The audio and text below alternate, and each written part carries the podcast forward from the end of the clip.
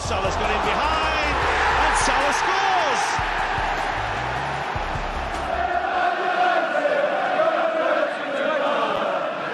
Gomez punches it clear. Trippier again can deliver. And he does. Son's there. And he's won it. Heung-Min Son right at the end has won it for Tottenham. Would you believe it? Look at the celebrations. Look at the scenes.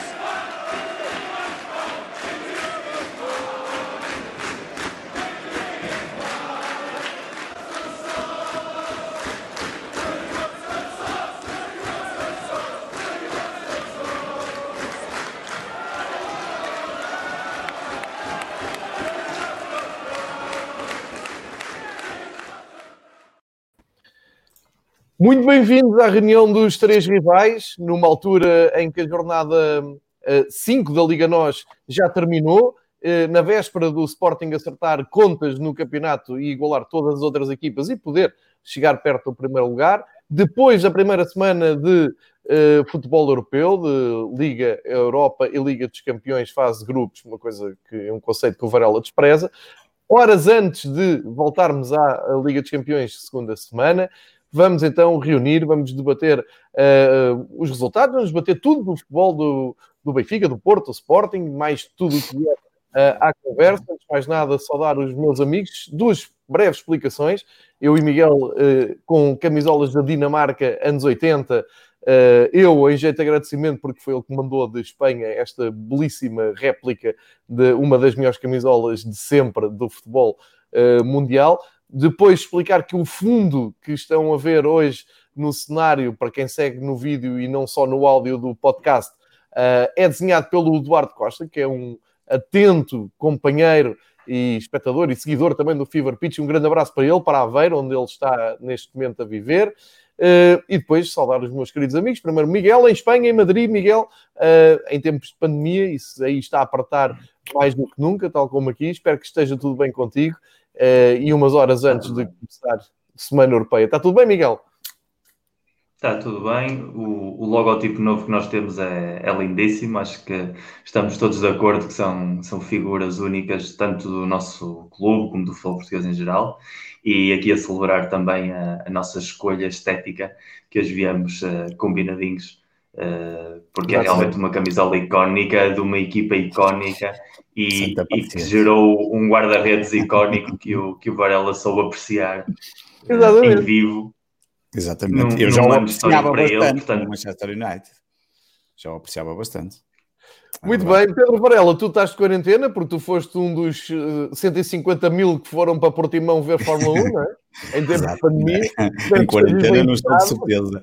Não estou de certeza. Ainda bem que aquilo foi mal organizado, permitiu-me manter o distanciamento social, foi garantido da minha parte.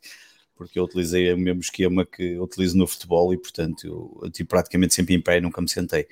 Sempre a fugir do vírus. Sempre em pé a ver um desporto que nem árbitro tem para insultar, não é? Como... é sim, mas há sempre gente para insultar, quanto mais não seja os maluquinhos que se levantavam a bater palmas ao Hamilton ou coisa assim. Que, e tu insultavas, não, não é? Uh, tive que me controlar, alguns tive que me controlar. Na, na Fórmula 1 és vermelho, não é? é? é? verdade, na Fórmula 1 sou vermelho, é verdade. Cá está. Essa sim, uma camisola bonita para se trazer, estás a ver, por acaso. É quase não, custasse um ela, não custasse ela 150 euros, eu até trazia uma, mas não, achei que era um bocadinho demais. Olha, boa ponto. Por falar Achei que era um bocadinho mais, mas pronto. O Miguel vai falar disso. Também partiram trocos. Uh, era, era. Neste episódio vamos precisamente falar de uh, camisolas. O Miguel quer falar sobre as camisolas. O Sporting uhum. uh, também amanhã joga, portanto não tem. Uh, nós estamos aqui sempre a brincar com o Varela, não haver a Liga, Liga Europa, mas a verdade é que o Sporting amanhã pode estar ali bem perto do, da liderança. e eu tenho o Benfica, um, ehm, para falar de, do, dos jogos que o Benfica tem feito, tanto na Liga Europa como no campeonato, líder, eleições uh, e capitão de equipa, tudo uh, com grandes polémicas nos últimos dias. Eu se calhar vou despachar a minha parte e depois entrego-vos a vossa parte uh, para estar assim mais em cima do, mais em cima do acontecimento.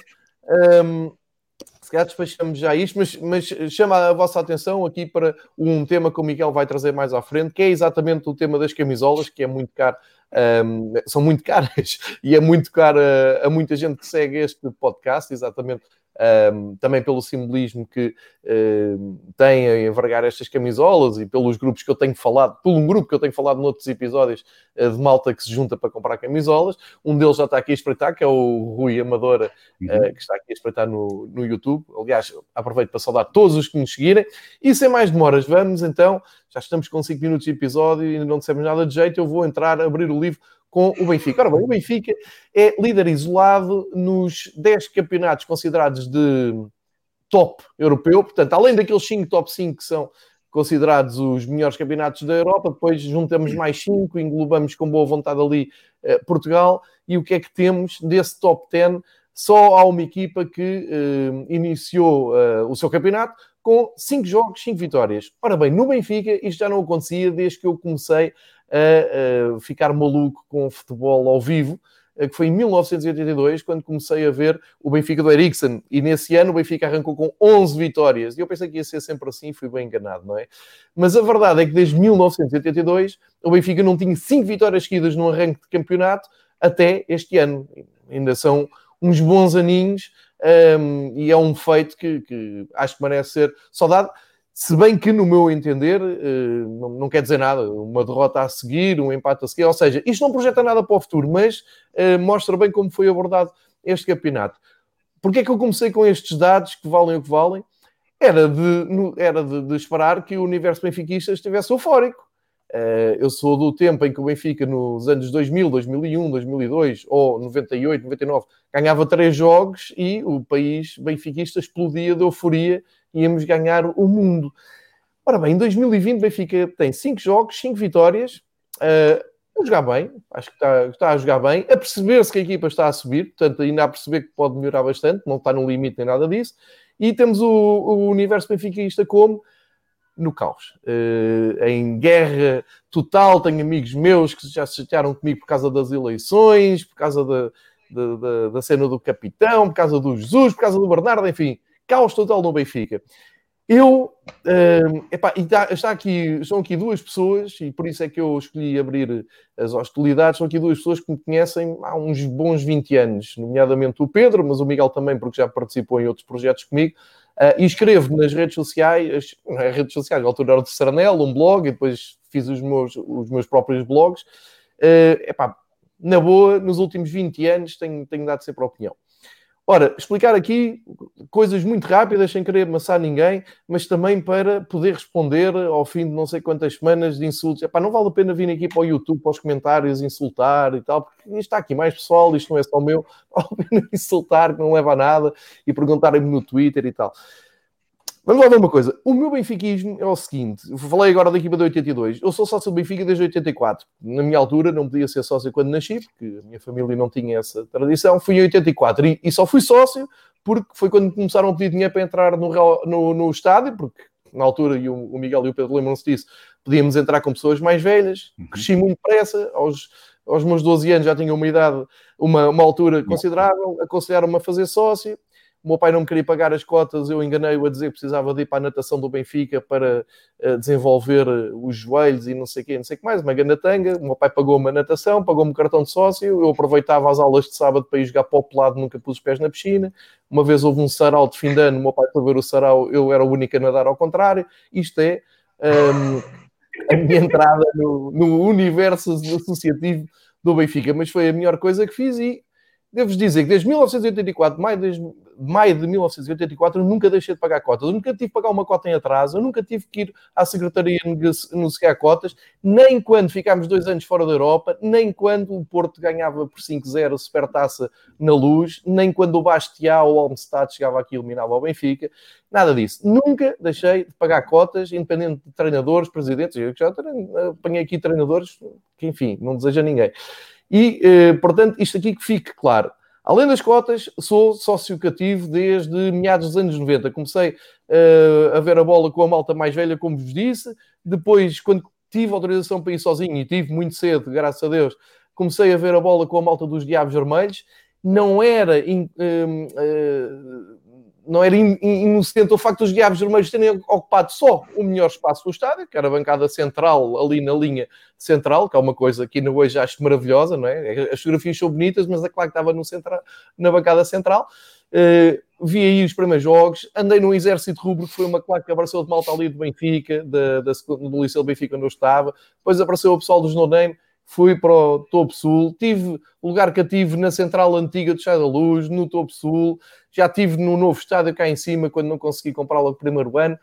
Eu sou cativo no Chá da Luz desde meados dos anos 90, só para ficar também esclarecido. Posto isto, nas minhas intervenções públicas, crónicas, uh, opiniões que tenho feito, uh, durante muitos anos bati-me sempre por três coisas: crónica super pessoal de cada jogo, uh, só assim é que fazia sentido, e sempre disse: não estava a fazer um favor a ninguém, nem a direções, nem a, a amigos, nem a ninguém. Era o exercício mais egoísta que eu tinha, era só contra o Alzheimer. Escrevia aquilo que eu achava, preferência de viagens e isso tudo para daqui a uns anos poder ler, quando já tiver Alzheimer, e uh, poder me lembrar do que aconteceu. Depois, um, ehm, opiniões e uh, civismo benfiquista.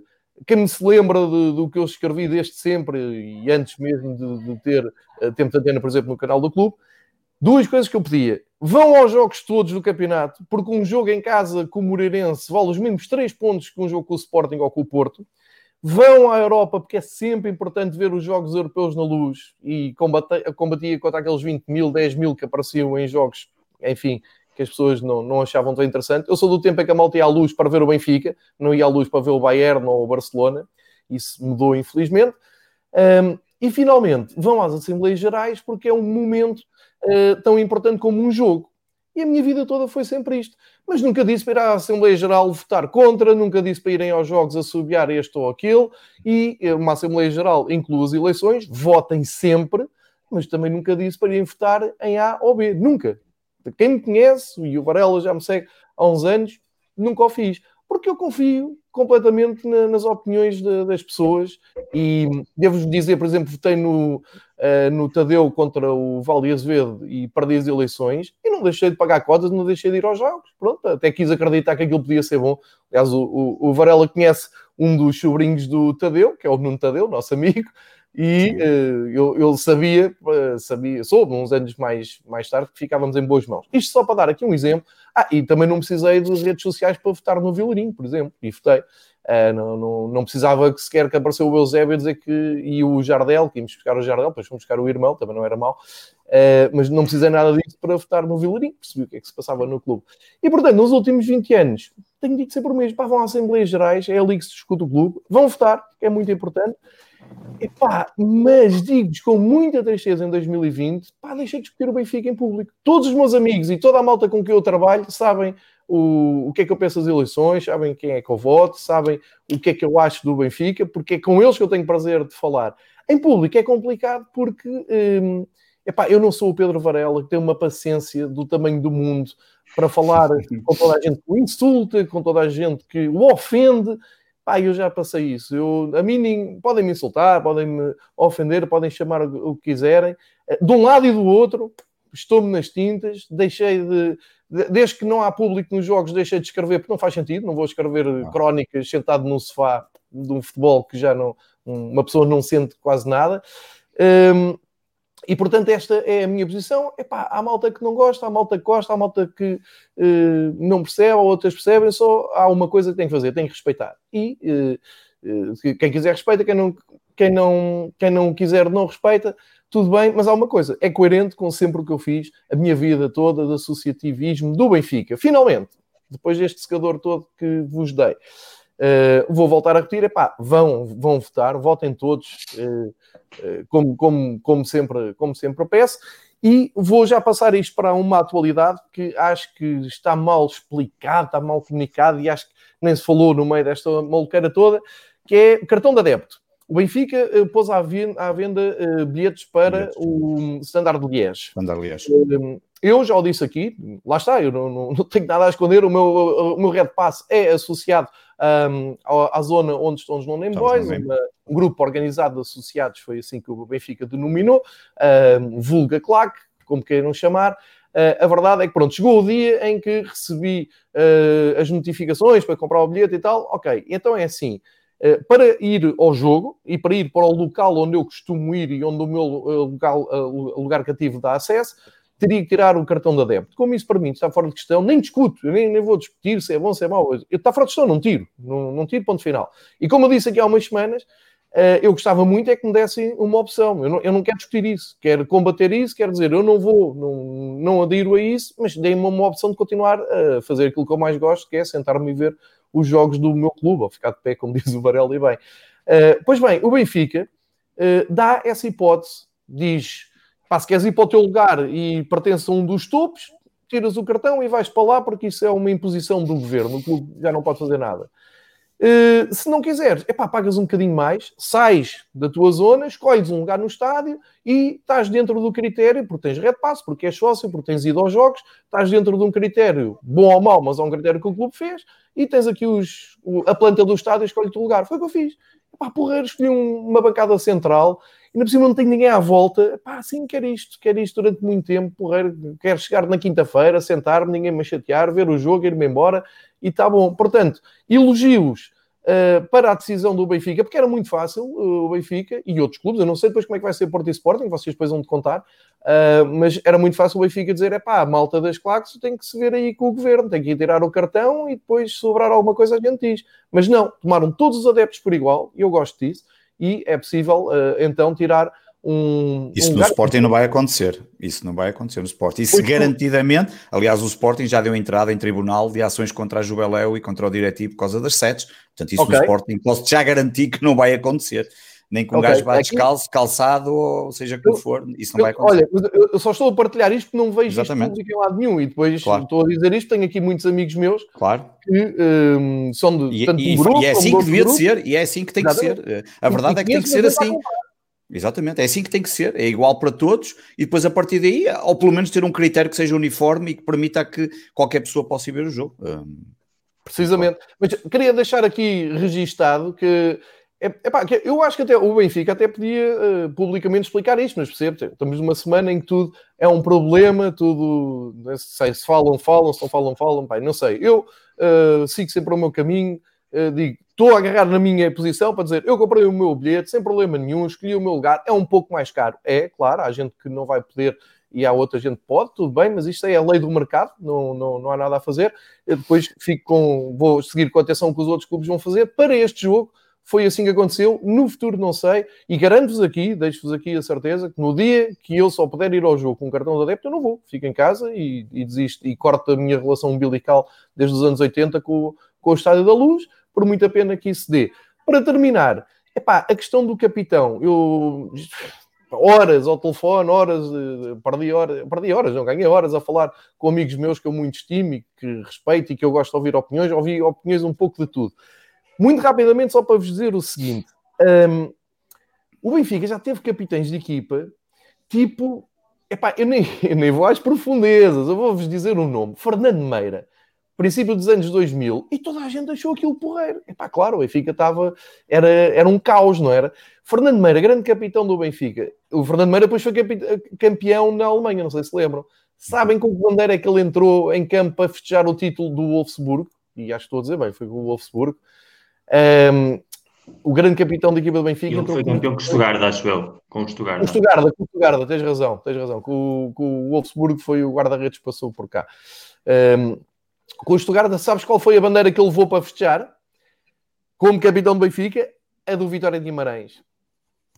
Epá, eu vi aquilo e pensei, ei, afinal, é, Vitória de Guimarães. E bem, preto e branco, grande, grande respeito à cidade de Guimarães. Isto só para vos dar um exemplo. A braçadeira do, do capitão do Benfica passou por grandes nomes como o Humberto Coluna, o Eusébio, o Simões isso tudo. É verdade. Mas nos últimos 20 anos, ou 20, 30, também passou por braços que, enfim, eu, eu prefiro não me lembrar. Isto tudo para dizer o quê? O Otamendi não é, não é um capitão aceitável para o Benfica apenas e só pelo critério de ter passado pelo Porto. Meus amigos, então não entrava aqui, então não ia para a equipa do Benfica, porque se eu tenho um dos 11 jogadores que estão em campo, não pode ser capitão, porque, epá, passou no Porto, no Sporting, uh, cuspiu na mãe, seja o que for, então não está lá a fazer nada, então nem devia ter entrado. Mas a partir do momento em que se abre a porta e que se diz, sim senhor, este é um dos nossos, vamos com ele tentar ganhar o 38º título, não pode ser capitão. Pá, tenho dúvidas. Não me sinto confortável, também não gosto, preferia que a braçadeira fosse para, para o outro jogador, mas eu olho à volta E ouço o treinador, acima de tudo, o treinador que escolheu, é pá, aqueles argumentos do treinador são imbatíveis. Quer dizer, um, um, jogador que tem cartaz, um jogador que chega para o pé do árbitro e o árbitro olha para ele assim: olha, este gajo era do City, capitão do City, eh, às vezes é capitão daquele, daquele país onde joga o Messi. Sim, é um gajo com estatuto, é um gajo que toda a gente conhece, podia ser o Vertonghen, não fala português, não sei. Os argumentos são maus? Não parece. Agora, podem-me dizer uma coisa: não gostam do Jesus, odeiam o Jesus, isso é outra conversa, percebem? Por isso é que isto nunca vai bater certo. Eu, do meu ponto de vista, também acho que já vi coisas bem piores no Benfica. Uh, não fico confortável, é verdade. Lembro-me que tenho memória que jogou no Porto, jogou contra nós e tal, mas a partir do momento em que está do nosso lado, isto vai ser um problema. Posto isto tudo, Benfica, 5 jogos, 5 vitórias, João, nos vossos, fora nos a ganhar na Europa, já não acontecia há não sei quantos anos, e está num caos.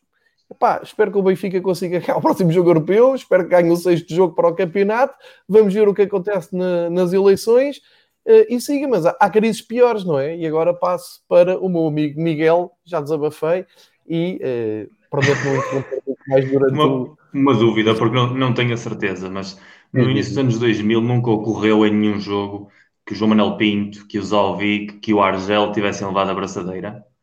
Porque eu sei que não eram, campe... não eram capitães oficiais, mas eu tenho, eu tenho a memória de ver o João Manel Pinto e, do, e de ver o Argel com a braçadeira capitão. O Zalvic tem menos, menos certezas, mas os outros dois têm. A situação é exatamente a mesma com o Otamendi, os jogadores com passado no Porto, todos oh, os campeões do Porto. O Argel também mandou e... com a braçadeira. Simão do Sport. Eu, eu acho que o Argel...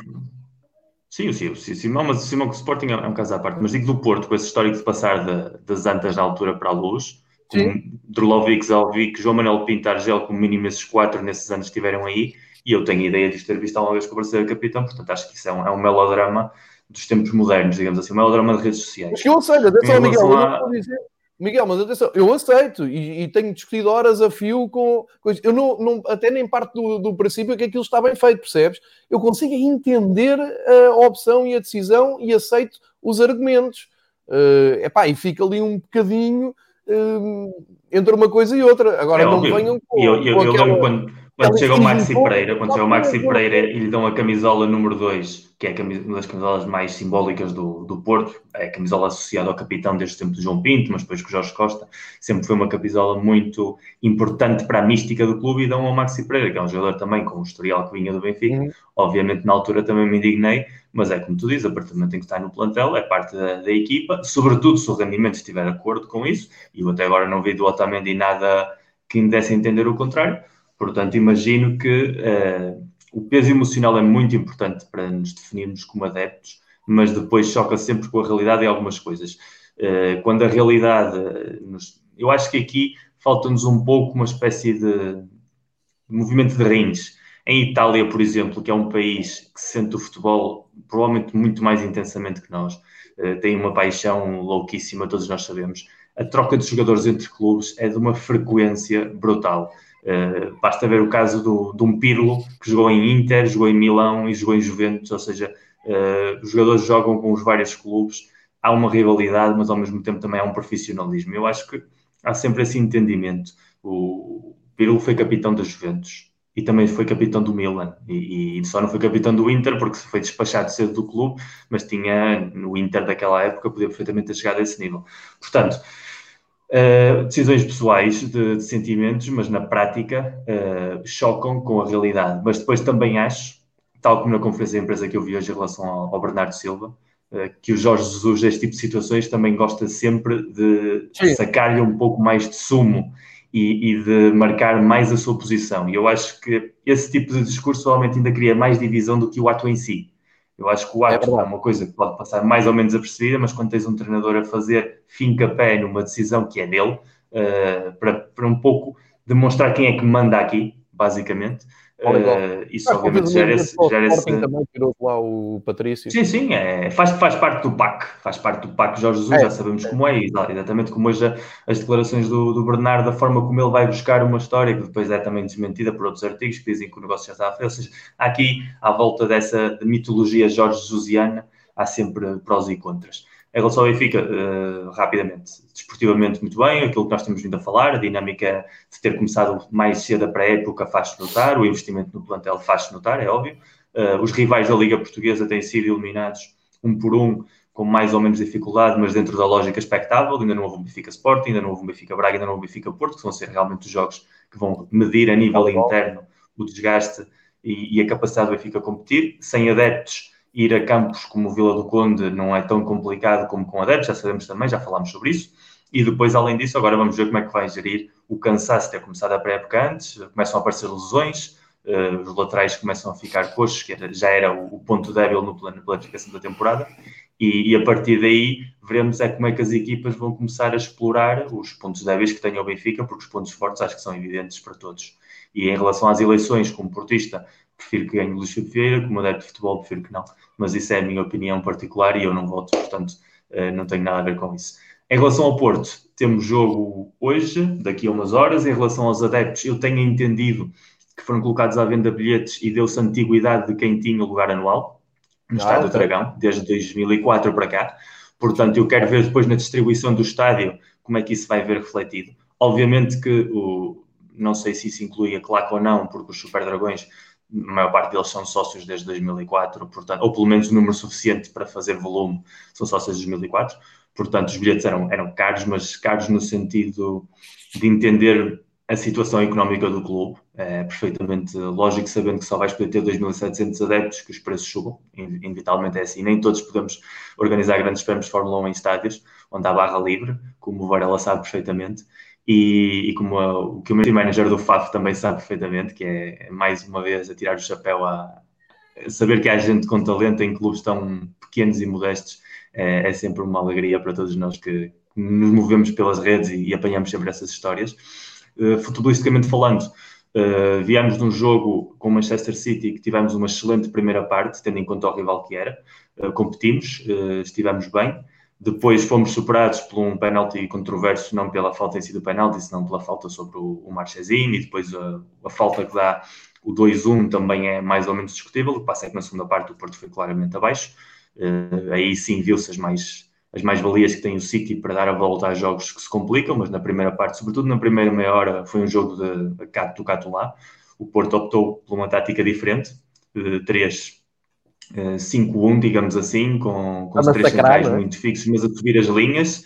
Sim, e, mas a explorar muito bem a grande debilidade do City, que é aquela defesa. Continua a ser um, um cancro do City. Viu-se com, com o West Ham depois no jogo da Premier. E, e, a primeira parte houve uma exploração bem inteligente dos espaços, na segunda parte menos, a equipa já se começou a perder e acho que emocionalmente também descarrilou. E depois o jogo com o Gil Vicente foi um jogo muito parecido ao jogo com o Marítimo, com a diferença que desta vez o Porto marcou um golo e não sofreu nenhum, porque houve ali períodos do jogo em que foi muitíssimo superior à equipa de Barcelos. Uh, podia ter perfeitamente metido 3 ou 4 golos que não teria escandalizado ninguém, mas também teve ali, sobretudo nos primeiros 15 minutos e depois na, na segunda parte, num período de 5 ou 10 minutos depois da expulsão do Zay do Zanussi, períodos em que perdeu completamente o controle ao jogo. Foi uma tática diferente também, acho que a pensar no jogo 2, sobretudo, a pensar na forma como joga o Olympiacos, em que jogou ali num claro 3-4-3 que no início eram 3-2, 3-2, mas que depois teve ali uns, uns, ajustes com os matizes especiais. Quando o Corona passa para a esquerda, se junta com o Nakajima e começa-se ali a, a, juntar talento. E quando se junta talento, a coisa funciona sempre muitíssimo melhor. E, e viu-se isso. Uh, foi um jogo de cumprir calendário. Uh, não há muito mais a sacar sobre isso, salvo com exceção de que, muito bem, voltar a ver o Nakajima nas opções ele teve muitíssimos problemas aconteceu o ano passado, sobretudo quando ele tomou a decisão de não voltar aos treinos porque tinha medo de, de contagiar a mulher e, e entrou ele em autoexclusão. Finalmente já tinha jogado alguns minutos no, no estádio City e contra o, o Gil Vicente foi claramente o melhor jogador em campo. E depois a aparição do Evan Nilsson, que era um avançado que eu tinha muita expectativa em ver jogar. Tem aquele perfume daqueles avançados miúdos brasileiros, acho que ele vai funcionar bastante bem tem o problema de que o sistema tático do Porto atualmente uh, se foca muito na figura do Marega como único avançado. É o mesmo problema que tem o Taremi. Uh, eu acho que tanto o Taremi como o Evanilson davam mais a equipa do Porto que o Marega, mas o treinador opta pelo Marega em plano A, B e C, e portanto uh, vai ser muito difícil o Evanilson ganhar o espaço. Mas eu acho que quando conseguir ter oportunidades vai responder, marcou um gol, teve ali boas ocasiões para criar perigo ao contrário do Tony Martínez, que, que, deixou ali um pouco a ideia de ser um jogador mais limitado, que pode ser útil, mas que não é ele que vai fazer a diferença a nível de jogo ofensivo. E depois, mais uma vez, eh, uma equipa que não tem meio campo. Eh, um dos grandes problemas do Porto para esta época vai ser a ausência de meio campo, a saída do Danilo e a forma como o Sérgio Conceição vê jogar uh, com uma equipa muito compensada para a frente ou muito apostada atrás com corredores uh, a máxima velocidade, literalmente falando, quando se pensa no, no Zaidu e no Manafá e no Nanu. Uh, aquele meio campo não é criativo, não é o meio campo que faz jogar e o jogo, o Gil deixou isso muito claro, havia ali um buraco autêntico que uma equipa que saiba explorar isso muito bem pode criar muitíssimos perigos. Portanto, hoje expectativas para o jogo Olympiacos, Porto tem que ganhar. Uh, a vitória do Olympiacos sobre o nós já tínhamos falado aqui. Eu sempre disse que vi o Olympiacos por cima da equipa francesa e, e, cumpriram. Portanto, ganhar hoje é fundamental, é em casa, é contra o rival direto na luta pelo segundo lugar e a partir daí uh, voltar a construir pouco a pouco a equipa, aquilo que nós já falámos. Todos os jogos, digamos, difíceis do calendário, à exceção do jogo Benfica, já foram, já foi Alvalade, já foi o Braga, e, e há tempo agora para ir construindo pouco a pouco se bem que esta sequência de Champions Campeonato que, que, muitas equipas vão ter vai também ter seu, o seu desgaste físico e emocional e por isso é fundamental hoje sair com os três pontos para ir para o fim de semana com outra atitude.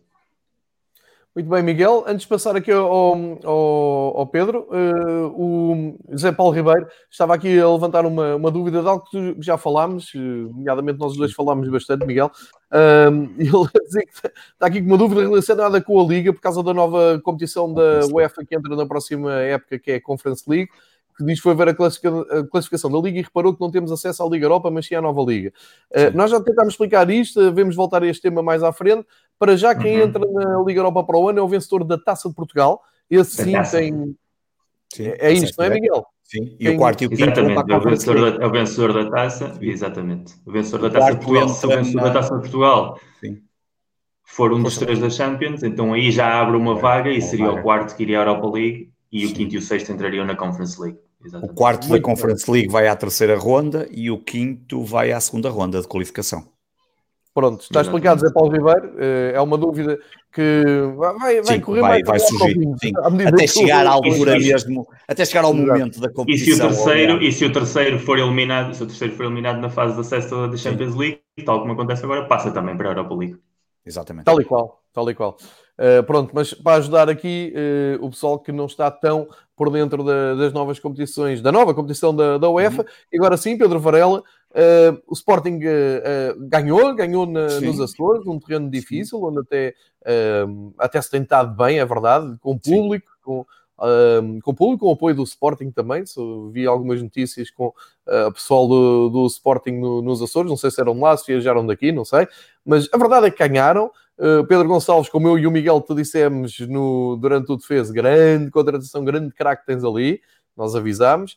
Uh, e agora, a verdade é que amanhã jogam com o Gil Vicente e se ganharem, encostam ali no, no perto do primeiro lugar uh, e ficam só a dois pontos do primeiro lugar. Era difícil pedir um arranque de época, ainda por cima já jogaram com o Porto, um arranque de época uh, melhor. Isto vem um bocado contra o teu pessimismo que mostraste aqui. Quais são os teus pensamentos com o Sporting, Varela?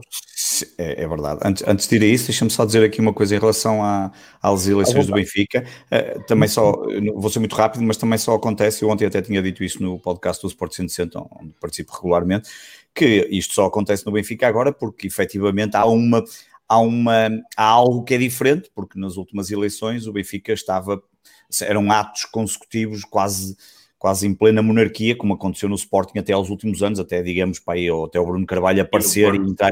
E o Porto, obviamente, o Porto ainda está. O Porto, obviamente, só acaba quando, quando Pita Costa, das duas uma, quando Pita Costa, eu diria que nem das duas uma, só mesmo quando Pita Costa, e não, não, não desejo. Não há das duas uma. Sim, não há das duas uma, só quando morrer, porque eu mesmo que o Pita Costa ficasse em casa, eu acho que ele fazia uma presidência em teletrabalho ou presidência remota, uma coisa qualquer, que agora está na moda. Mas no Benfica só acontece porque há um, há um conjunto de pessoas, nota-se perfeitamente de algumas listas que têm a, a acham mesmo que é possível derrotar o Luís Filipe Vieira. E, portanto, eu como hum, pós-graduado, mestrado e uh, doutoramento em Assembleias Gerais, eleições e programas eleitorais, hum, estou muito habituado àquilo que o Benfica se passa, tanto que eu até disse, até me admira ainda ninguém ter colocado em causa o sistema de software, eu disse isto ontem, e, e em causa o sistema de voto eletrónico e todas as coisas, e hoje, lá está, um, como as eleições estão-se a aproximar, já foram colocados em causa, como seria normal, porque neste caso, quando começam a haver este tipo de situações nas eleições, as coisas aparecem muito mais facilmente. Já agora disse-o também num ponto positivo do Benfica, um, que para um adepto que não é de Lisboa, não precisa de ir a Lisboa para votar, que é uma coisa Sim. que, por exemplo, no Sporting é preciso votar, e mesmo os que estão fora, porque tenho amigos meus que estão fora do país, receberam o pinzinho com a Sim. carta para poderem ir ao site e votar, que é uma coisa que no meu clube, se isso acontecesse, oh meu Deus, o que isto já iria dar que falar, isto é tudo comprado e tratado e roubado, e, e, e eram os votos que estavam a ser, e pronto, enfim. Portanto, esse e, no Porto, e no Porto, se vais votar, podes ter o candidato presidencial a tomar um café à beira da mesa de votos também, que já aconteceu. Exatamente. Portanto, são, é, um, estas coisas são, são naturais. Em bem, uh, passando à frente, portanto, uh, era só uh, esse, esse, esse apontamento em relação ao Benfica. Um, quanto ao Sporting, sim, eu, eu, João, eu continuo, João e Miguel, eu continuo.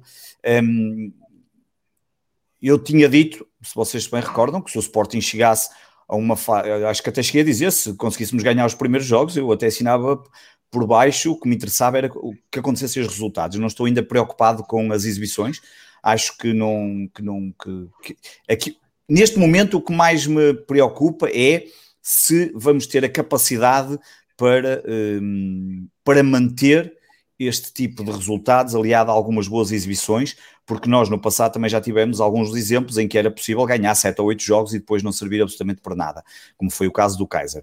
Não, obviamente é um futebol completamente diferente, nós temos visto que o Sporting, apesar de tudo, defensivamente não sofreu agora um golo, mas e tinha sofrido outros dois. Tem tantos golos sofridos como o Benfica, que é sempre um problema no, do Sporting e que eu acho que ainda vamos ter alguns problemas, mas uh, a verdade é que não, não, não estávamos a sofrer golos. Uh, temos um problema na frente a marcar golos. Nós temos metade dos golos do Benfica, ou metade, ou quase metade. O Benfica, se não estou em erro, tem 15, nós temos 8. Um, e, e a, a, mim, eh, desse ponto de vista, estou bastante agradado, sem estar entusiasmado, mas bastante agradado com aquilo que o Sporting tem feito.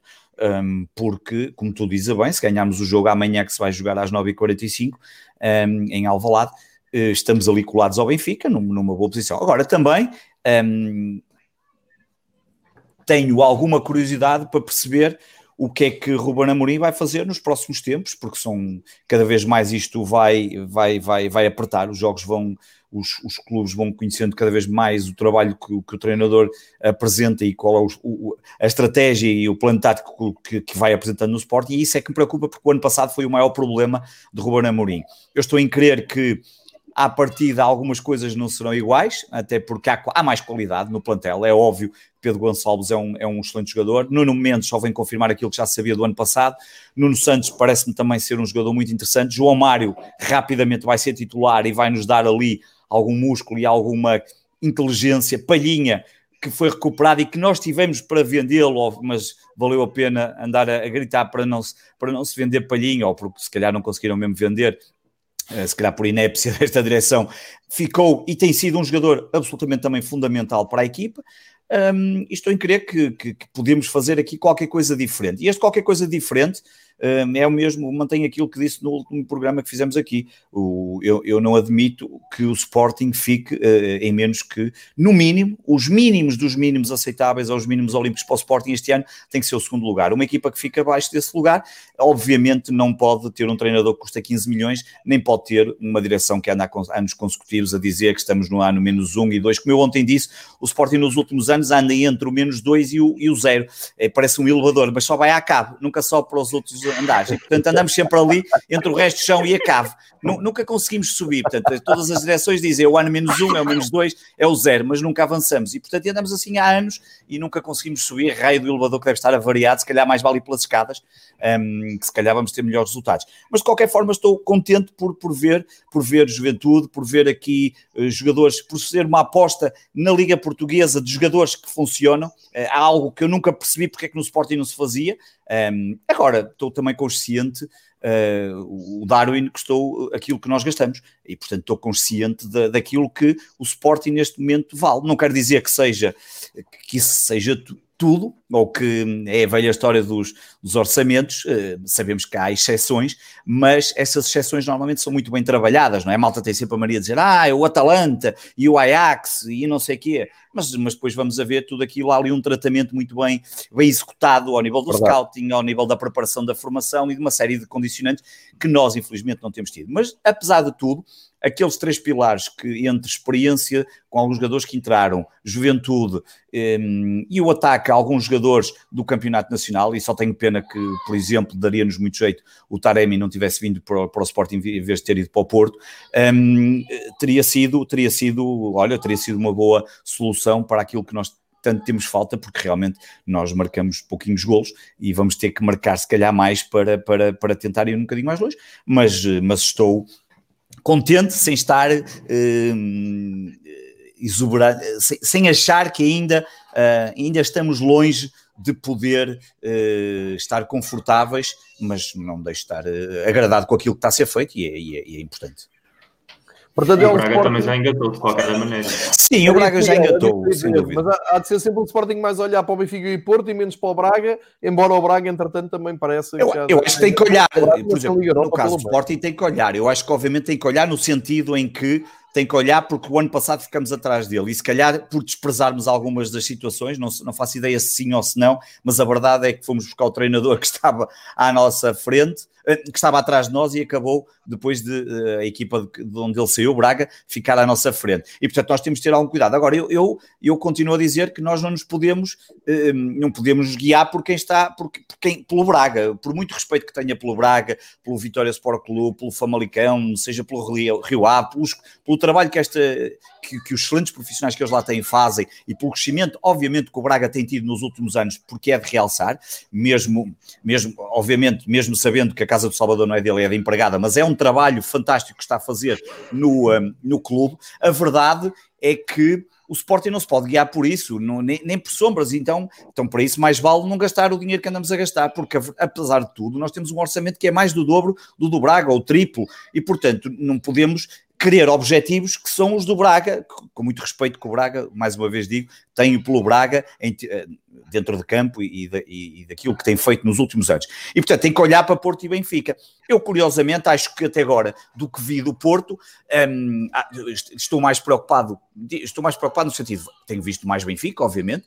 Um, por exemplo, acho que amanhã vamos ter um jogo que temos de ter algum cuidado. Eu vi ali um Gil Vicente que, apesar de jogar contra 11, a verdade é que o Porto nunca conseguiu matar o jogo e teve oportunidades para fazer, como o Miguel disse bem, é um, foi um jogo exatamente, se calhar, muito parecido com o que aconteceu contra o Marítimo, um, mas desta vez não, não, não sofreu golos, mas aqueles últimos minutos mostram que uh, o Gil Vicente, que, que, certamente vai alvalado com outra vontade, um, e, e, lá está, sem a questão do público, não é a mesma coisa que jogar com alvalado uh, cheio, um, tem aqui algum seio que nós tínhamos que ter cuidado para levar vencida e aí sim um, estarmos lá em cima numa altura que se calhar muitos sportinguistas que confundem mais uma vez a questão do, de ataques à direção ou de qualificar o trabalho da direção versus aquilo que se quer com o clube. Eu quero que o clube ganhe sempre, eu fico contente que o Sporting ganhe, festejei e muito o golo na, num bar em frente à Praia da Rocha, numa coisa espetacular, andei à procura, e contei esta história ontem,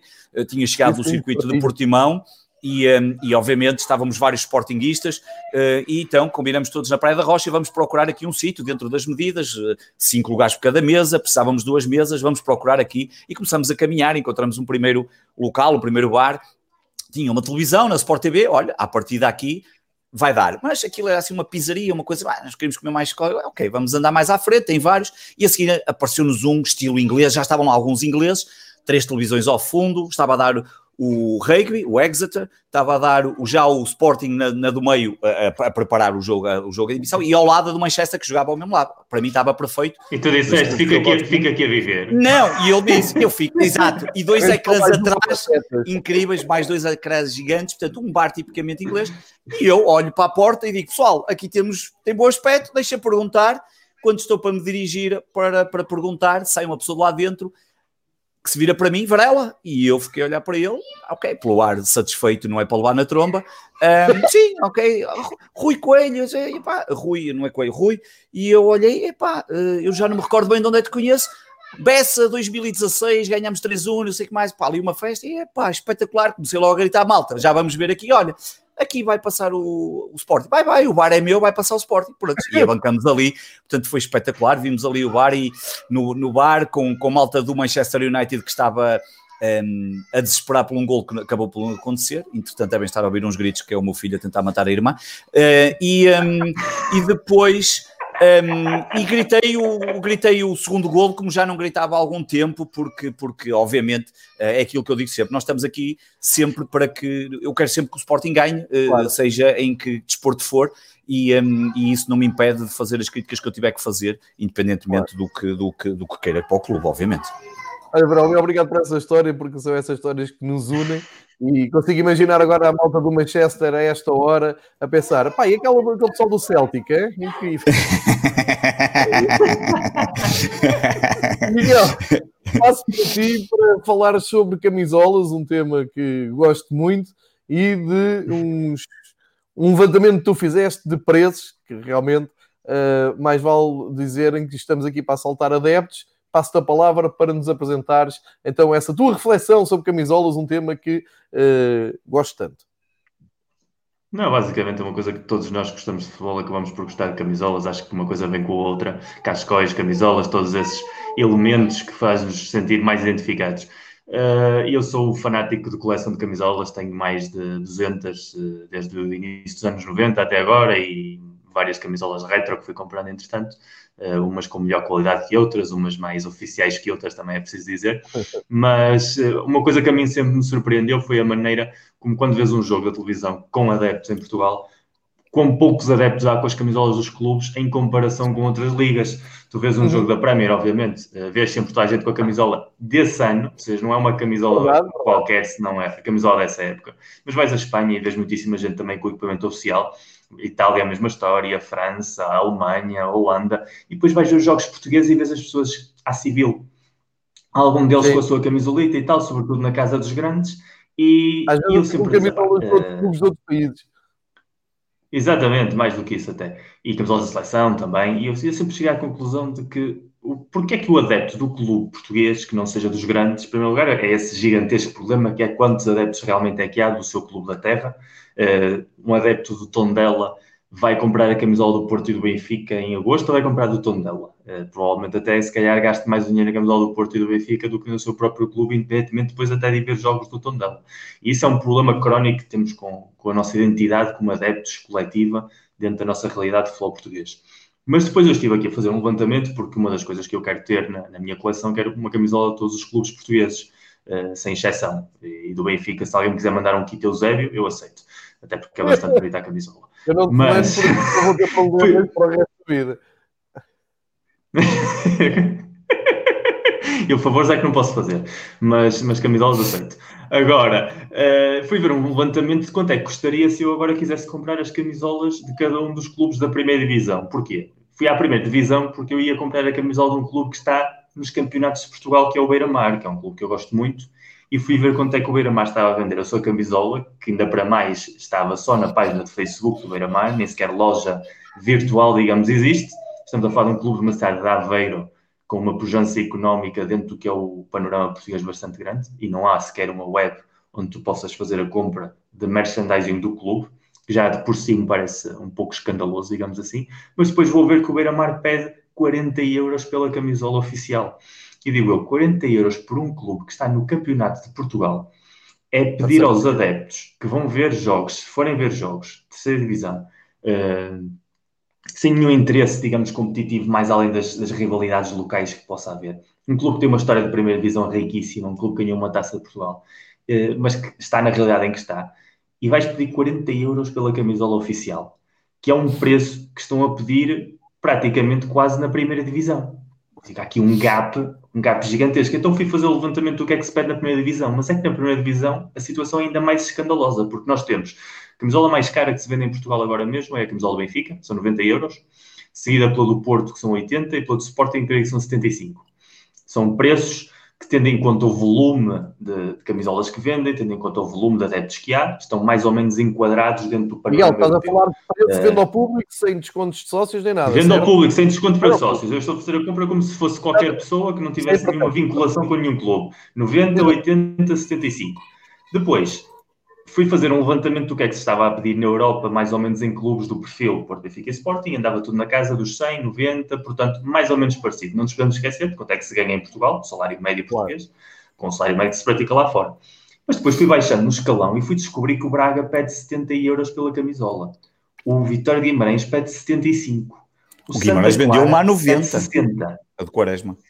A 90 especial uh, de jogo. A de Quaresma, exatamente. Uh, Farense, o, o Farense pede 60 euros por uma camisola. O Farense recém-subida à primeira divisão, depois de muitíssimos uhum. anos. Santa Clara, um clube que tem cinco ou seis participações na primeira divisão, não sei, se, não sei se tem mais, que está provavelmente na região mais pobre de Portugal e uma das mais pobres da Europa.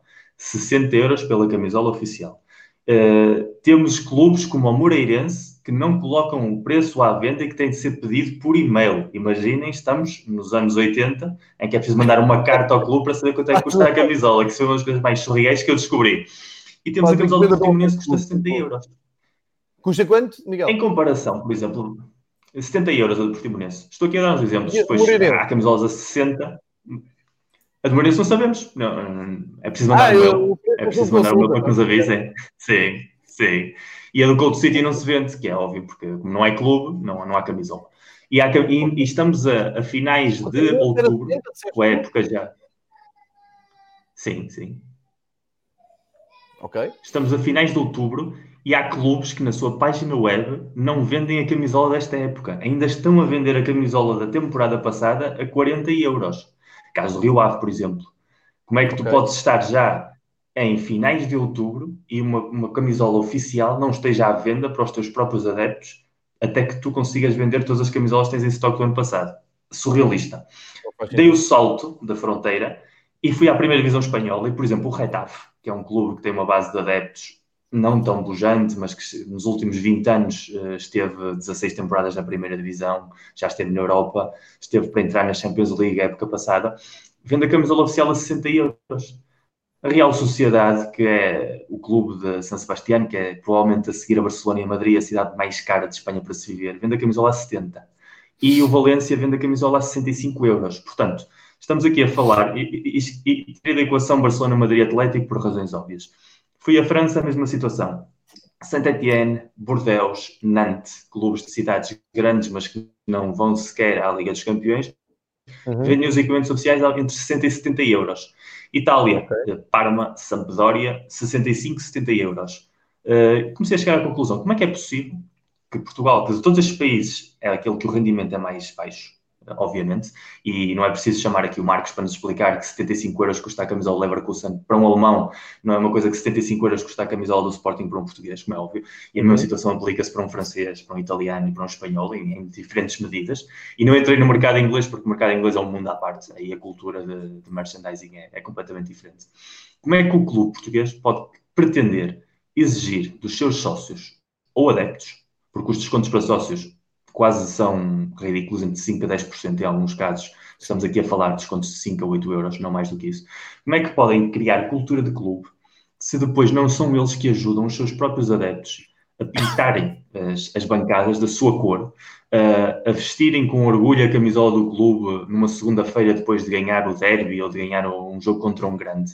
Se praticam estes preços, como é que o Santa Clara acha que há pessoas nos Açores com poder de compra suficiente para poderem comprar a camisola oficial do Santa Clara e poderem representar, digamos assim, o clube e a região. Como é que é possível que na Madeira há a mesma situação, 65 euros a camisola do Marítimo, 60 euros a camisola nacional, numa, numa região que também bastante pobre, salvo aqueles que conseguem viver do turismo e que nos próximos anos vão ter muitíssimos problemas. Como é que os clubes da Madeira, que são altamente subvencionados pelo governo regional, ainda para mais, pedem aos seus adeptos isso?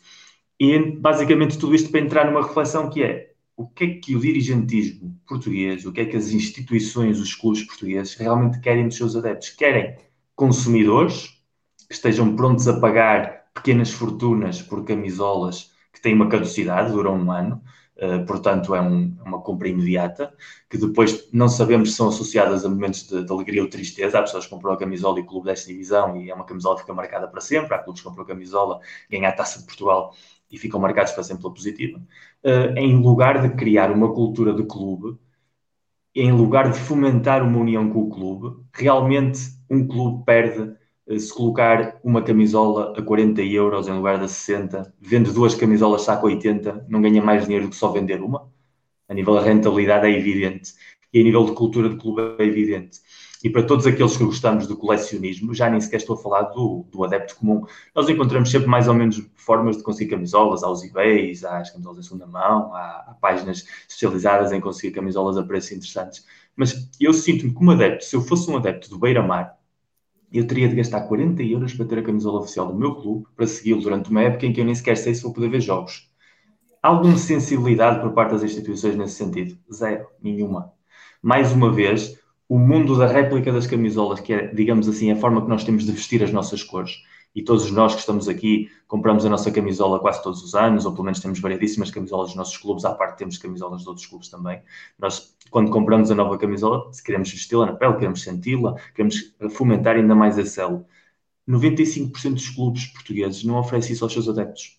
95% dos adeptos portugueses que não sejam dos grandes, que já sabemos que é uma porcentagem pequena, mas que existe, não tem essa possibilidade, a não ser que se hipoteque uh, literalmente e que pague 80, 70, 75 euros. E acho que é uma situação que não se fala em absoluto, é um debate que não existe em Portugal, que nos outros países eu já vi, uh, quando há subidas de preços de camisolas de um preço normal, há logo contestação de, de variedíssimos adeptos. Aqui em Espanha, por exemplo, é habitual. E, mas ao mesmo tempo, depois também há a resposta por parte dos adeptos. Se um clube baixa o preço das camisolas, as pessoas vão comprar. E da próxima vez que for um jogo do Real Oviedo, por exemplo, ou do Sporting Rijon, ou do Racing Santander, clubes que estão na sua divisão, vais ver nas bancadas pessoas com as camisolas vestidas. Pode não ser desta temporada, mas ser da temporada passada, está exatamente igual. O que elas estão a fazer é um compromisso com a identidade.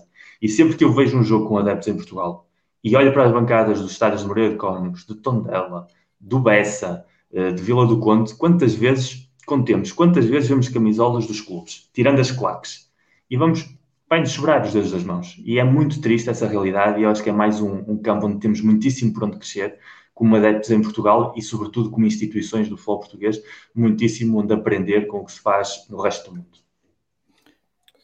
Excelente Ui, reflexão, deixa, Miguel. Uh, Deixa-me só dizer aqui duas coisas ao João do Miguel, só porque, só porque a do Sporting custa 80 euros, Miguel.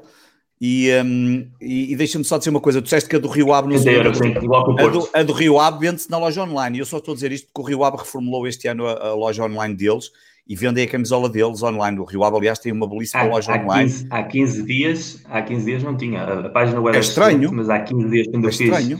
Há 15 dias eu só encontrei a camisola da então temporada passada pronto, que estava a pronto, mas está a ver 40 custa euros. 50, pronto, custa 55, custa 60 euros, de qualquer forma. Mas isso era só um pormenor. Um, é, mas é, só dizer outra coisa mais, que é, esta discussão é, é, é, que é muito interessante aqui, pelo que o Miguel lançou, que não se faz e que não se vai fazer, porque o adepto, o adepto português, e não é só o adepto português, o português reclama muito, mas é nas redes sociais e reclama muito, mas depois não passa ao, aos atos. E esta discussão é boa, é, tão, é tão boa para as camisolas como para os preços dos bilhetes, é a mesma coisa. Nas questões dos preços dos bilhetes, onde nós somos roubados eh, ao longo de vários jogos ao longo da época, nos diferentes clubes, independente seja do Sporting, Porto ou Benfica, a discussão é mesmo, e o português não tem essa, essa dificuldade, como posso dar outra ideia de como ainda agora na organização da Fórmula 1 eh, foram pouquíssimas as pessoas que foram, que lá estiveram, como eu, e que foram capazes de criticar uma coisa quando é mal servido pelo preço que pago. E, e está tudo bem, ah não, o quê? Não há bancadas para comer, mas tu vais lá para comer ou para ver os carros. Portanto,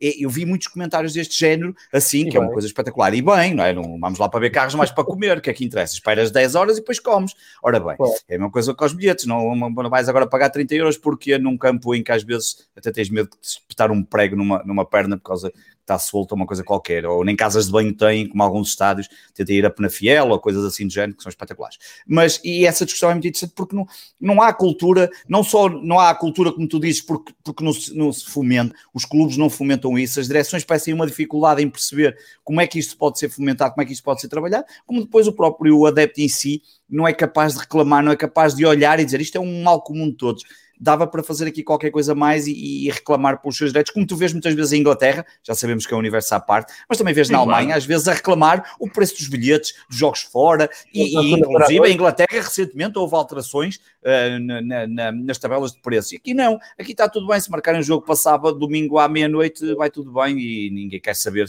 se o clube eu, que vai é visitante tem que fazer 500 Eu há dois anos atrás há 10 anos atrás fui, fiz uma excursão com os amigos aqui de Madrid e fomos ao Porto e fomos ao Estado do Bessa ver um Boa Vista Marítimo. Uh, uhum. Fazemos sempre uma excursão a um país, escolhemos uma cidade, um jogo e, e, no caso do Porto, no fim de semana em que fomos, o Porto não jogava em casa, fomos ao museu e fizemos toda a tour do estádio, mas para ver um jogo de futebol escolhemos o Bessa e fomos ver esse jogo. Estavam 5 mil pessoas no estádio, uma, uma tristeza.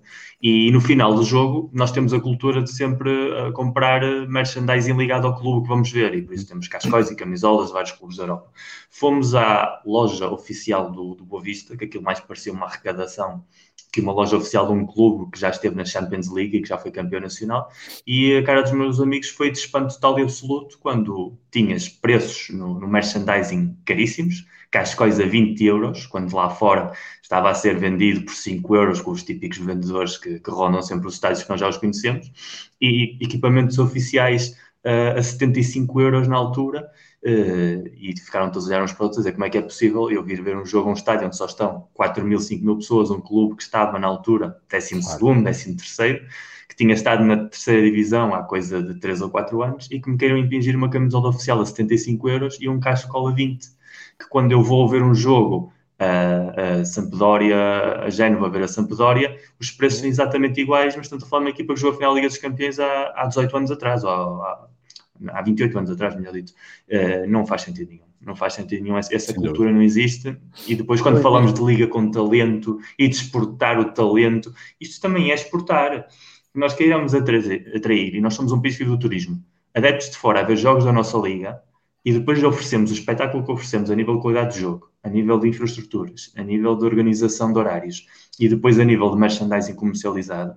Isso faz tudo parte do PAC da Liga com Talento, que não tem talento nenhum que claro. é o reflexo perfeito da pobreza franciscana do nosso futebol. Olha, Miguel, eu vou agarrar, vou agarrar nesta linha de raciocínio, para já, ótima reflexão, é, é algo que eu ainda vou acrescentar aqui uns pontos, mas uh, estava a ouvir com atenção e estava um, algo que já falei com alguns amigos meus, alguns em comum. Eu sou muito fã desta publicação, um, que é uma revistinha que se chama Football Weekend e é feito por uh, malta que uh, tem como passatempo, basicamente, todos os meses fazer uma edição desta revista que não é mais do que aquilo que tu acabaste de dizer, é agarrar um grupo de amigos, investir e vão ver os jogos por essa Europa fora. E todos os meses... Ground hopping chama-se. Exatamente. todos os meses, tal e qual. Todos os meses eles fazem... Um, aqui publicam e partilham os sítios onde passaram, as cidades, os adeptos, isso tudo. Ora bem, Uh, isto já acontece há uns anos, tu, Miguel, mais do que eu, até está muito por dentro do fenómeno, uh, é o chamado turismo de futebol, que turismo para, para se ver futebol, para conhecer estádios, que é uma coisa que eu sempre fiz de uma maneira ingênua, não é? Quando vou viajar e, que não seja para ir ver futebol, mas se eu sei que vou a uma cidade que tem um estádio, que tem uma equipa, vou querer ir ao estádio, vou querer ir à loja da equipa e tal, e essa coisa toda, e sempre tive um pouco de vergonha disto. E sabem porquê? porque é mal visto, não é? Tu, tu dizes claro. à tua família, dizes aos teus amigos, dizes no teu trabalho, dizes, então foste aonde? É pá, vou, vou, dizer assim, uh, olha, fui a Roma, não é? Na, na, minha lua de mel estive em Roma. Então o que é que gostaste mais? Estádio Olímpico. Ah, então, e a fonte? Ah, não, não, Estádio Olímpico.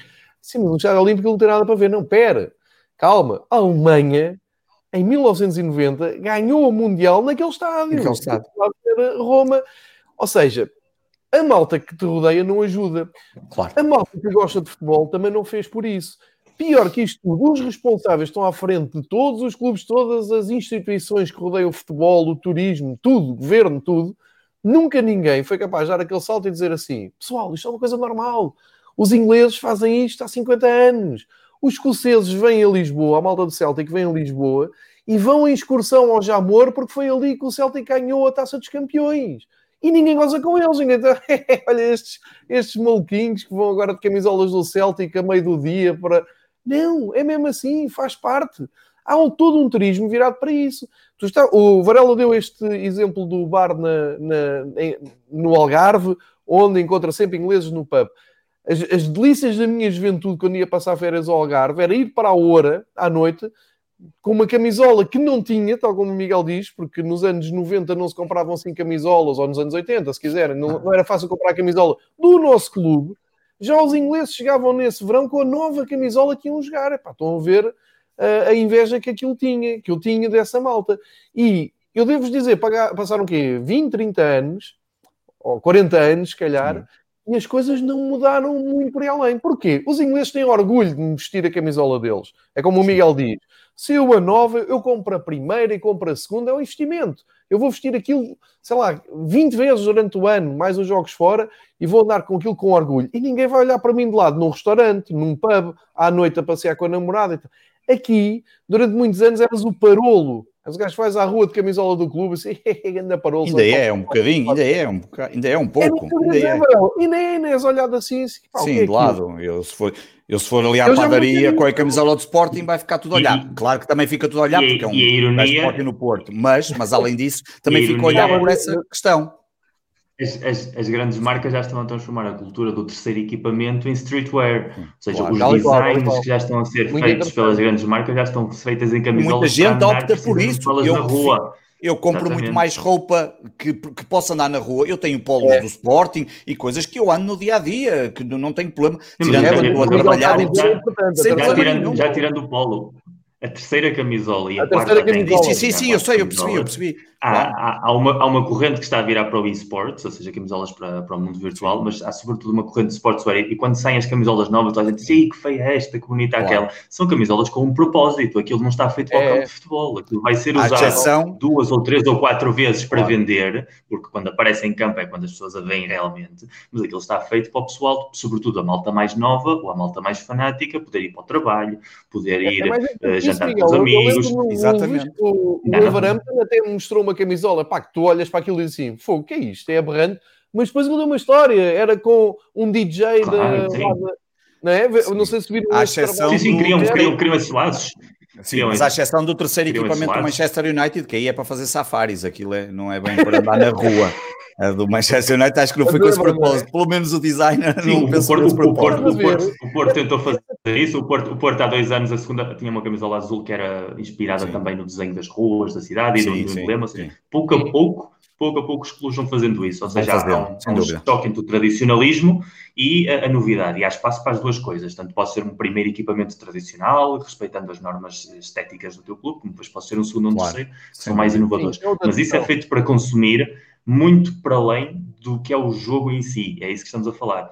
Que as pessoas possam andar com ele na rua com orgulho e disfarçar, digamos assim, que não seja a camisola com as, as tiras à Porto, as tiras à Sporting ou o vermelho do Benfica, que é mais fácil de vender andar na rua com ela quando é aquele vermelho impoluto e com o patrocinador ou sem patrocinador. Agora, a questão que estamos aqui a falar vai mais além, que é, há todo uma, um, um turismo à volta do merchandising de futebol e um turismo à volta da cultura de futebol, que nós em Portugal assobiamos para o lado nós aqui é. Eh, respeitamos completamente essa essência. É. Eu, vou, eu vou dar aqui um exemplo prático de.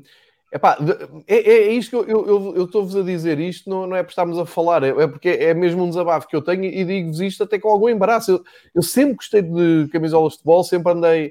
É, é um pouco o que o Miguel diz, essa ideia Sim. de ter uma camisola de todos os clubes da primeira divisão e tal. Sou, sou, perfeitamente, consigo perceber isso perfeitamente, ou ires a um país qualquer em viagem, trabalho, uma coisa qualquer, pá, aproveito, vou trazer a camisola. Um, e não consigo falar, não, durante muitos anos não falava disto com ninguém. Uma das coisas boas das redes sociais é que aproximam os malucos, não é? E, e agora somos uma data de malucos gostam de camisolas. Mas antes de haver redes sociais, tu não tinhas. É, se calhar até os teus amigos mais próximos, tu chegavas e dizias assim: epá, trouxe uma camisola do Paulo embora gosto muito do hambúrguer, mas fui, fui a hambúrguer e consegui trazer uma camisola São Paulo. E a malta olha para ti e diz, este gajo é parvo, tu tinhas gasto isso em cerveja. É, mas isto aconteceu. Pá, então eu tinha um bocado de vergonha de dizer, pá, estou todo contente de arranjar esta camisola de uma seleção, uma coisa assim. E vou dar aqui um exemplo. Há um ano fui aos Açores, uh, estive lá de férias, e fiz questão de ir à loja do Santa Clara, uhum. uh, é para procurar comprar os equipamentos, lá está, da época que tinha terminado, Uh, mesmo que há um ano o Benfica tinha sido campeão em casa com o Santa Clara, eu até estava a ver se conseguia comprar a camisola que o Santa Clara usou na luz. Epá, um ar de espanto da malta do Santa Clara é uma coisa que epá, quase te leva para outra dimensão, não é? Tu entras ali, para já a loja era num prédio que é na sede do Santa Clara, mesmo foi até a Mariana Cabral que disse para, para ir lá, e eu entrei ali à campeão e disse: como é que é? Como é que estamos de camisolas? Vou comprar aqui umas camisolas, tenho um grupo de amigos que também está à espera, qual é o preço? Pá, e o ar da malta, assim, pá, tipo, este gajo não está bom na cabeça. tens de começar a disfarçar, tens de começar a dizer, não, calma, não é para mim, não. agora vim aqui comprar uma camisola de Santa Clara, por amor de Deus. Não, é para os amigos açorianos que lá estão. É pá, porque tens ali num, num limbo complicado de explicar, não é? O homem está a vender a camisola. Há, outra, há, há outra coisa que... ainda. Tem, tens aí. Tenho aqui uma, uma, uma caneta que ele gostou tanto de eu lá ir que me a caneta do Santa Clara. Ele disse, epá, leva aqui uma caneta. Nunca tinha acontecido ninguém entrar lá e comprar camisolas do Santa Clara. Mas trouxe uma branca há, há, há outro fenómeno, mas há outro fenómeno também que nós esquecemos por completo. Não sei se vocês sabem, mas há, há malta completamente viciada no Football Manager, sobretudo no Football Manager, no, no, no, FIFA também passa, mas sobretudo no Football Manager, que quando fazem carreiras com determinados clubes, se empenham tanto, se metem-se tanto na, na, personagem, que acabam por comprar a camisola do camisola clube. clube. Aliás, há, há histórias de pessoal que não só compra a camisola do clube, se não pede a estampagem até do jogador que nunca jogou nesse clube, mas que ele contratou para jogar nesse clube. Eu conheço histórias de pessoal que foi encomendar camisolas de clubes da Noruega, o do Rosenborg, que ganhou uma Liga dos Campeões com o Rosenborg, com um jogador brasileiro que nunca jogou no Rosenborg e pediu a estampagem com o nome do jogador brasileiro que nunca jogou no Rosenborg. Isso existe. Agora tu imagina o que é um gajo. Imagina um gajo em Londres que tem dinheiro para gastar, que decide um dia, porque está assim meio maluco da cabeça, é pá, vou pegar na União de Leiria, que está na terceira divisão, e vou fazer a União de Leiria campeã da Europa. E consegue fazer isso. E depois ver, é pá, vou ver a página web da União de Leiria, vou encomendar a camisola para pôr o nome do meu avançado em 2029, que ganhou a Liga dos Campeões com a União de Leiria. E vai à página de Leiria e não existe. Não existe página. E essa, essa é a nossa realidade. E essa é a nossa realidade. Isso é o que há. Ou seja, agora mesmo qualquer. O que é que ele fazia? Se fosse com o Bessado, onde é que ele comprava a camisola? O Bessado? Se fosse com o Bessado, eu não queria saber porque não lhe queria dirigir a palavra. Mas imagina, não podias nada no campeonato e agarrava o campeonato português. Eu, eu, eu, eu, procurei, eu, procurei, eu, procurei, eu procurei a camisola do Bessado e não encontrei. Uh, uh, o Bessado deriva-te à página da marca desportiva, que é a Lacatoni, mas eu acho que não há equipamentos da Bessado oficialmente à venda. Ninguém quer acho, saber disso. Posso estar enganado. É, exatamente. Que acho, acho perfeitamente lógico e normal. É o, é o único caso que faz todo o sentido do mundo. Mas, mas, mas realmente nós, eu fui a Malta, por exemplo, e fui comprar a camisola da seleção de Malta e fui ver o estádio da seleção de Malta. Esse, esse tipo de viagens que claro. tu dizes, esse, tipo de loucuras que nós fazemos. Claro. Ninguém entende. Mas eu posso ir a Malta e posso buscar a camisola à venda e e, e, comprar o cascol do, do Seliama Wanderers também. Agora, tu aqui em Portugal queres fazer isso e tens uma dificuldade extrema. Vais a Aveiro e quantas, quantas lojas de Aveiro é que têm material do Beira-Mar? Zero. É verdade, é. A loja do clube e ah, já está. Miguel, dá no próprio Porto. Ainda lá passei agora lojas... o estádio não ter caído ainda. Está por sorte o estádio ainda não ter caído. No Porto, no Porto quantas lojas vendem as camisolas do Boa Vista? Do Boa Vista, estamos a falar campeão nacional do clube da cidade. Nenhuma. Nenhuma. Claro. As lojas que vendem material esportivo no Porto vendem Porto, Benfica, Sporting, Portugal e onde esteja o Cristiano Ronaldo. Já está. Ponto final. E estamos a falar do Boa Vista, que é um campeão é nacional. Campeão nacional. É muito pobre. É, é pobre. Mas mesmo é, pegando nesta ideia que nós os dois, nós os três, o, o Varela... Eu, eu tenho uma camisola do Pumas, a camisola do Pumas do, do México, do Pumas. O meu querido amigo Pedro Varela. Lá estive, foi eu que trouxe, exatamente. Comprei uma para mim e trouxe uma para ele, exatamente. Pá, eu andava com aquilo uh, todo orgulhoso e a malta assustava-se, que é um, é um puma na parte da frente um Puma, ainda por cima, num gajo elegante como eu, não é? Ele uh, assustava um bocado. Mas eu. eu para... E, e costumavas levar para os festivais de música, por exemplo, não é? Sim, Fizemos eu, eu... vários anos festivais de músicas durante, juntos, principalmente, uma camisola, o, assim, especialmente o, o, Sudoeste, quando, quando era festival de música, agora não é, agora é festival de outra coisa qualquer, não sei bem o que é aquilo, ainda não consegui perceber. Mas, mas e, e, e várias que tem que vender bilhetes, atenção. É... não, não, não, não estou a falar mal de Sudoeste, eu tenho, eu tenho boas memórias do, do, do Festival de Sudoeste, é um grande, daquilo que envolveu aquilo durante muitos anos. Grande oh, vamos, nós temos que avançar, que eu tenho, tenho vida, eu tenho que, tenho que ir gravar outro. Temos livro para recomendar então, não é? Não, estou aqui a chatear, e estão a ver o programa e estão-me a chatear já. Oh. um intervalo para... Já, vamos... já gravaste hoje? É? Quantos podcasts é que já gravaste? Este é o terceiro, ontem um, ontem dois, este é o terceiro e ainda vou gravar a seguir o quarto. Portanto, Sporting 160, claro, o mexicano de Fórmula 1, este, e a seguir o desconto tempo. Miguel, mostra o teu livro. Um, um, abraço ao pessoal que tens aí atrás, já, vem com as camisola, é o ah, Paco, Dani Dynamite.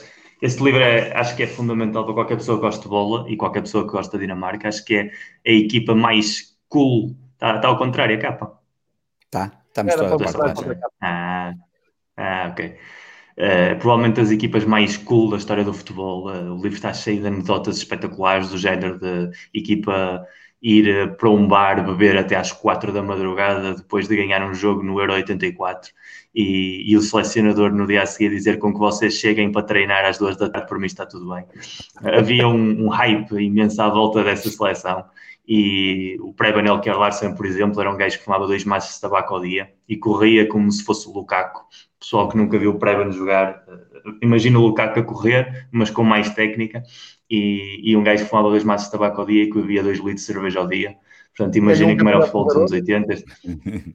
Ganhou um campeonato mítico verão, já trouxe a camisola para num dos programas que gravámos. É Michael Laudrup, Peter Schmeichel, Jesper Olsen, Soren Lorby, Jans Molby, ou seja, tudo jogadores fantásticos, um ambiente fantástico, camisolas fantásticas e uma história fantástica. Eu acho que é um livro que vale mesmo a pena ler e devorar e saborear e tudo o que vocês querem. Toda a razão. Eu, como eh, a conversa foi por aqui, disse: epá, se puderem, procurem o Futebol Weekends, porque tem belíssimas histórias de malta que anda pela Europa. Um...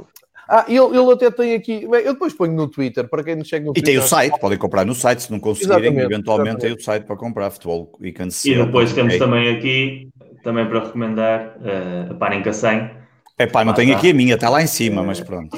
É- essa também tenho.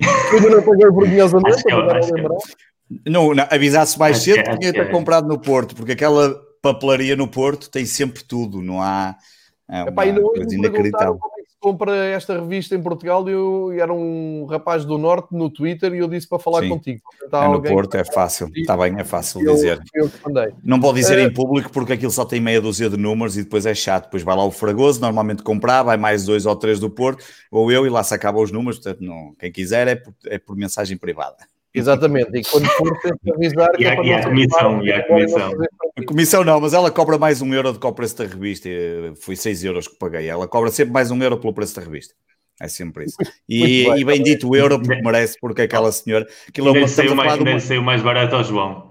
Ainda pá, estamos, a, estamos a falar de uma, de uma, de uma, de uma, de um- de uma loja de venda de, que tem mais de 5 mil títulos, que é uma coisa inacreditável. Eh, E tu olhas Estima para aquilo, sim, sem bem. dúvida. Eu acho que qualquer dia aquilo fecha de uma vez por todas, porque a senhora Ou já não não, gastaste bem porque a bilhe- a bilheteira era boa, mas eh, com- em gastar dinheiro em setas e golfe, dá dinheiro à senhora, pá, para a senhora Exatamente, claro. assistir. Pessoal, para fechar o episódio 2, bem animado e já agradecendo também a toda a malta que participou eh, no chat, eh, deixo espaço a cada um para as considerações finais. Começo por ti, Pedro Varela, já que está cheio de pressa para ir gravar o 50 podcast do dia. Eh, Exatamente. considerações Cons- finais. Considerações finais é hum, que amanhã o Sporting vença. É, para mim é, é um. É um Vão estou- pôr o, o hino da Liga dos Campeões para enganar os gajos, é? É, acho que sim, acho que sim. Acho que não faz mal nenhum, podem pôr. Hum, desde, que, desde, que, desde que no final Grande sejam logo três pontos. da Liga dos Campeões. Exatamente, sim, também. Não, mas pelo menos sai das competições europeias, eu nem isso posso dizer. Mas há adeptos que estão muito contentes porque podemos focar no campeonato. Um, mas pronto, uh, sem dúvida que para mim o ponto mais importante é vencer amanhã o jogo em atraso. Era, era fundamental para a equipa continuar, pelo menos, com, com confiança do- dos bons resultados um, e, uh, e- e- e, pelo menos uh, chegar-se mais próximo do Benfica e também estar ali ao nível do que está o Porto, do que o Porto tem feito. E, hum, e, portanto, para mim, essa é é a nota mais importante. E deixo também aqui uma nota final, que há bocado perguntaram aqui o, hum, a questão do Vieto ter saído a meio do. Porque é que o Vieto foi embora? É muito fácil. O Vieto foi embora da mesma forma que foi comprado, negócios e mais negócios. E o Vieto foi comprado num negócio do Gelson Martins, num, num negócio absolutamente hum, desnecessário para o Sporting, eh, que só foi envolvido porque, porque, porque, porque, as coisas pagam-se, os favores pagam-se, e agora foi embora porque foi ganhar muito dinheiro hum, e, e também na realidade, apesar de ser um jogador com qualidade, não tinha feito muito e, e Ruben Amorim, pelos vistos, não, não, não precisa dele. Um, e, e também não tínhamos dinheiro para andar a pagar, e, e porque dá jeito também esta direção agora vender a narrativa que vamos poupar não sei quantos milhões de euros, quando foi esta própria direção que o contratou e lhe fez o contrato, e portanto fica também esta nota final de que tinham perguntado aqui no chat essa, em relação ao Vieto. Muito bem, eu vi a de sair marcando ao Porto, não foi? Eh, Exatamente, no único gol, já não marcava há não sei quanto tempo, ao menos isso, fez alguma coisa de jeito. É, é, pena. E podia ter feito o gol da vitória logo a seguir, foi pena, porque então assim. Tinha, foi, aí estamos de acordo. É, tinha sido em ombros, eh, tinha sido em ombros e eu acho que o Miguel Braga. O Bob ia lá para o Lava o aeroporto. Uh, assim, Miguel, Miguel, uh, Varela, quem, é, quem é que levou? quem é que, não, foi o, não foi o Lando Norris que levou o Galo do Barcelos no capacete no Grande Prémio? Exatamente, o grande Lando Norris levou o Galo do Barcelos no capacete. Um, um, adepto, um adepto de Gil Vicente consumado, não é? Uh, não, mas também mal a corrida, foi mal a corrida, coitado. Foi abalroado, foi para o jogo amanhã. Considerações finais da minha parte. Vejam, vejam, vejam o futebol do vosso clube consumam material do vosso clube. Pessoal que não seja dos grandes tem sempre muito mais dificuldades do que nós. Tentem ter algo do vosso clube que os faça sentir identificados. Quando forem ao estádio, quando forem ao estádio, tentem ir com camisolas do vosso clube, deem cor às, às bancadas dos vossos estádios leiam sobre os vossos clubes. Há pessoas que têm um desconhecimento gigantesco das histórias dos clubes. Lembro-me de um episódio que, que, eu vi aí há uns meses do Brinco sobre uma tour que se fazia sobre o futebol de Lisboa nas suas origens, fascinante. Sim, sim. Saibam mais sobre o clube que vocês gostam e leiam também sobre isso. E, e, vivam o vosso clube. Eu acho que afinal só vamos crescer realmente. Falamos aqui muitas vezes da qualidade do jogo de futebol português, somos uma boa liga, uma má liga em comparação com outras. Eu acho que a liga que formos se for feita com pessoas que estão realmente emocionalmente ligadas e associadas ao seu clube, vai ser sempre uma liga mais rica do que a liga que nós temos agora. E acho que todos esses passos importantes que são precisos dar, negociação de direitos televisivos centralizados, que já falaremos aqui um outro dia, uh, estádios com mais adeptos dos seus clubes, preços mais competitivos, se não houver uma cultura de base reivindicativa de pessoas que realmente sintam o seu clube e queiram puxar pelo seu clube e vistam as cores do seu clube, isso nunca vai acontecer. E eu acho que temos uma encruzilhada mais tarde ou mais cedo. A Superliga Europeia Mundial acontecerá algum dia. Uh, Porto Benfica e Sporting vão sentir isso na pele muitíssimo. Provavelmente vamos ser todos excluídos porque somos insignificantes no, no mapa mundial e essa é, essa é a realidade. E vamos nos ver com uma realidade muito triste. E se não encontrarmos no futebol português algo de riqueza que, que, nos permita desfrutar, a nossa vida vai ser um pesadelo autêntico, porque nem vamos poder estar a competir com gigantes e vamos ter aqui um deserto de, de ideias e de sentimentos e de emoções a nível nacional que vai fazer com que a, próxima, a própria relação que nós temos nos nossos clubes acabe por se ver uh, necessariamente alterada. Portanto, sempre que um clube português cresce, uh, sempre que os adeptos uh, se ligam mais ainda emocionalmente aos seus clubes em Portugal, é uma vitória para todos nós que estamos aqui, porque também vamos crescer e, inevitavelmente, de forma indireta, à custa disso.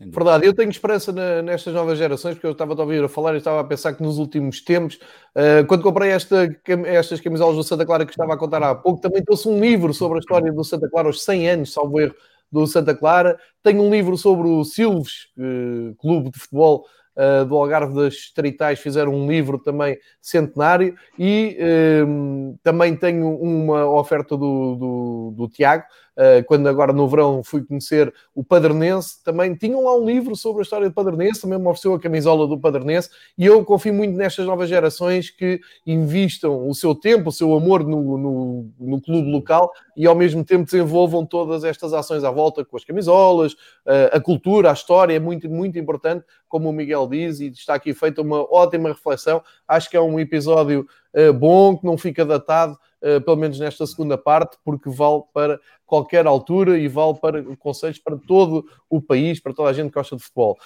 Em pandemia, fiquem seguros, não se exponham, aproveitem que há futebol em barda todos os dias, seja campeonatos, seja provas europeias. Um, e amanhã temos também a Liga dos Campeões em Alvalade entre o Sporting e o Gil Vicente. Temos de fazer sempre esta piada ao Pedro Varela. Uh, e muito obrigado por estarem aqui em mais esta reunião. Marcamos assim que for possível nova reunião para novo arranjo de perceber o que é que aconteceu no, no calendário português, com mais temas fraturantes e de reflexões. E há malta incrível que se juntou aqui, muita gente hoje aqui a comentar. Muito obrigado a todos. Mas acima de tudo, fiquem em segurança e vejam futebol. Miguel, Pedro, um grande, abraço. abraço. Grande abraço para todos. Até para a semana. Grande abraço. Um abraço.